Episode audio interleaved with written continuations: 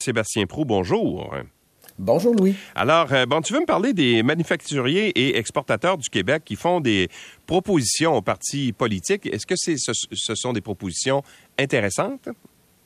Oui, ce sont des propositions intéressantes, Louis. tu sais, en campagne électorale, ben, lorsqu'on fait de la politique, on reçoit des tonnes et des tonnes de demandes, de propositions, des plateformes, des questions. Et là, les partis politiques vont y répondre là, durant euh, la campagne. ça vient de toutes sortes de groupes d'intérêt. Il y a des grandes associations comme celle des manufacturiers et exportateurs du Québec qui ont, qui ont une crédibilité, qui sont bien installés, qui sont pas euh, des gens qui passent leur temps à vouloir chercher la confrontation. Ils font des propositions, puis ils représente une industrie qui est très importante. Et ces gens-là, ben Louis, euh, ce sont parmi les premiers, là, moi, que je vois qui font euh, leurs propositions.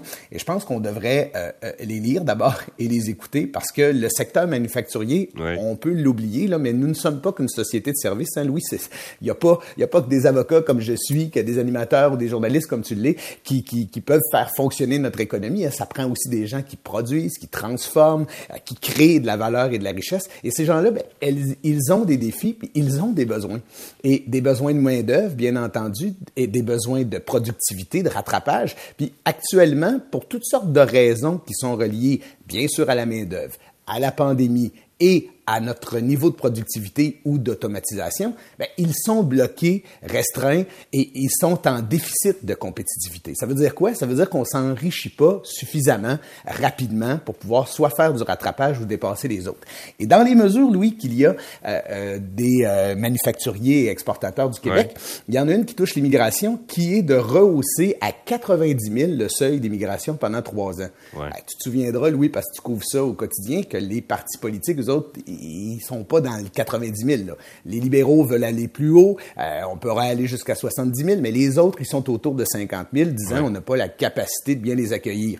Mais pendant qu'on discute de l'accueil, pendant qu'on discute des programmes sociaux, pendant qu'on discute de l'identité, ben, parfois, on laisse de côté le volet économique. Mais moi, mais ça, ça me préoccupe parce que si on veut partager des dollars, Louis, il va falloir en créer de la richesse. Parce que de la richesse, ça se crée avant de se partager. Mais le problème, dans le contexte actuel, il faudra les écouter, je pense, puis y travailler. Est-ce qu'on est capable, justement, d'accueillir autant de, de, gens? Euh, 90 000 personnes, ça implique des infrastructures d'accueil, ça implique des infrastructures aussi de formation, entre autres euh, en français, tout ça. Alors, est-ce que le, Québec a cette capacité-là? C'est la, la, question. Je dis pas, je, je suis pas contre, là. L'idée, c'est est-ce qu'on est capable de bien les accueillir, ces gens-là?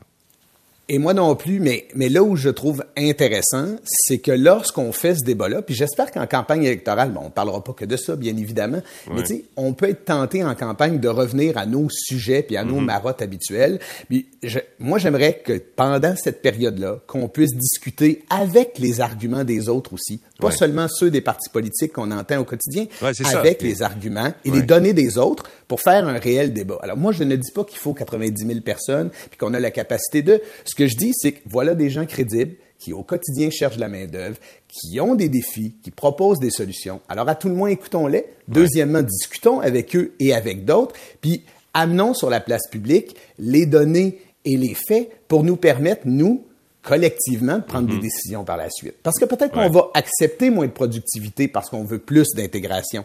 Mais à un moment donné, il faudra trouver des façons d'augmenter notre capacité de créer de la richesse. Pour plusieurs, Louis, le Québec, c'est une société riche. Elle est riche, mais elle ne l'est pas suffisamment, parfois, pour l'ensemble des services qu'elle veut se donner. Ça, moi, j'en déborde pas. OK. Euh, les libéraux de Dominique Anglade euh, recrutent et veulent aussi euh, gagner, bien sûr. Et là, on va présenter aujourd'hui une candidature dans Huntingdon. Ça va être annoncé ce matin, notamment. Oui, ce que je comprends, Louis, c'est que le Parti libéral du Québec va faire quelques annonces, là, comme c'est le cas dans certaines régions. on a parlé du Parti conservateur du Québec. On me dit que les euh, pourraient également faire la, même chose dans la région de Montréal. Euh, je trouvais intéressant de souligner que Dominique Anglade veut gagner comme les autres. Là, hein? Elle travaille pour faire du recrutement, puis du recrutement de qualité. Ce que je comprends, c'est qu'ils vont peut-être là, annoncer euh, les autres candidatures dans les autres régions du Québec un peu plus tard. La question mm-hmm. de laisser euh, la place à d'autres puis de se, positionner dans une lancée vers la fin de la période préélectorale. Mais quand même, M. Poisson, qui est un ancien élu du Parti libéral du Canada, qui a été secrétaire parlementaire, qui est un agriculteur, qui est bien connu, implanté, qui a quoi son prénom localement Jean-Claude Poisson. Jean-Claude Poisson, OK. Et qui, et qui a fait de la politique. Et ça, pour Dominique Anglade, je trouve que c'est intéressant à plusieurs niveaux. D'abord, il est un politicien d'expérience dans la mesure où il en a déjà fait. Mhm. Alors, tu sais, dans le contexte d'une campagne et de tout ce que ça amène et s'entoure, là, c'est le fun de temps en temps d'avoir des gens qui ont des réflexes. Euh, deuxièmement, euh, il est connu dans son milieu. Alors ça, c'est aussi une bonne nouvelle parce que t'as pas à installer pendant des jours et des jours la crédibilité et ou la notoriété. Et troisièmement, mais il représente un secteur d'activité qui est important. Il représente une expérience et une crédibilité dans ce milieu. Alors, il pourra participer à des débats sur l'agriculture. Il pourrait, par exemple, avec d'autres, faire partie de cette équipe économique agricole de Dominique Anglade. Alors, je, je trouve que malgré euh, les sondages, oui, malgré ce qu'on entend, puisque certains voudraient voir arriver, c'est-à-dire des partis d'opposition qui ne font presque plus campagne parce que le tout est joué d'avance, ben non, c'est pas comme ça que ça se passe. Les autres veulent gagner aussi. Ils sont engagés dans leur campagne. Ils cherchent les meilleurs candidats et candidates. Puis du point de vue économique, et ou dans les secteurs euh, d'activité, ben, je trouve que Dominique ce matin fait, euh, fera vraisemblablement une annonce intéressante. Mm. Et tout parti confondu, là, on doit reconnaître quand des gens qui ont de l'expérience, des capacités et euh, de la notoriété et surtout de la crédibilité dans un domaine s'engagent, il faut le saluer. C'est euh, la, la, CAQ qui avait remporté, je pense, Huntingdon à la dernière élection. Hein. C'est Mme Isabelle. Et par quelques centaines de votes, si ma mémoire est bonne. Euh, un comté qui, euh, traditionnellement, effectivement, a été du côté libéral et, et qui, la dernière fois, est passé à la CAQ. Voilà. Et ben peut-être un petit mot sur Nadine Giraud euh, euh, qui doit se retirer pour des raisons de, santé. On comprend que ça n'a pas été facile pour elle dès le début de son mandat en 2018, euh, alors qu'elle avait été nommée euh, ministre des Affaires internationales au, gouvernement de François Legault. Ben, elle a immédiatement connu des problèmes de santé importants. elle était bon, touchée par le cancer notamment. Et là, elle doit se retirer. bien sûr, elle ne va pas se représenter à la prochaine élection.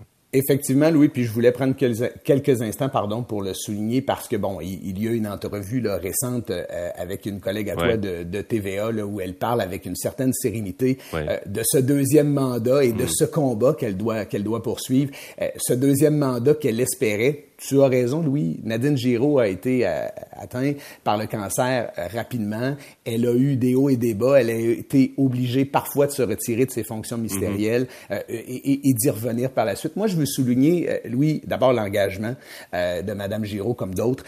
bien sûr, sa grande classe, c'est moi, je la connais pas beaucoup. J'ai été une année à l'Assemblée nationale euh, avec, elle, à la côtoyer. Euh, euh, mais il y a des gens comme ça que tu, que tu vois passer, que tu trouves que ce sont des bonnes personnes, des belles personnes, des gens qui, qui sont authentiques, qui ont d'abord de la crédibilité aussi. Hein. C'est quelqu'un qui a une expérience personnelle qui est, qui, qui est, très pertinente mm-hmm. et qui a fait de la politique pour les bonnes raisons, vraisemblablement, et qui a continué de faire du service public malgré la maladie et qui, encore aujourd'hui, malgré que la maladie perdure, malgré que le combat n'est pas terminé malgré qu'elle, malgré pardon qu'elle doive renoncer à la vie politique, euh, continue d'avoir cette classe, cette dignité. Euh, moi, je veux saluer euh, bien sûr son passage, puis lui souhaiter toute cette sérénité possible et bien sûr de, de, de poursuivre cette bataille-là.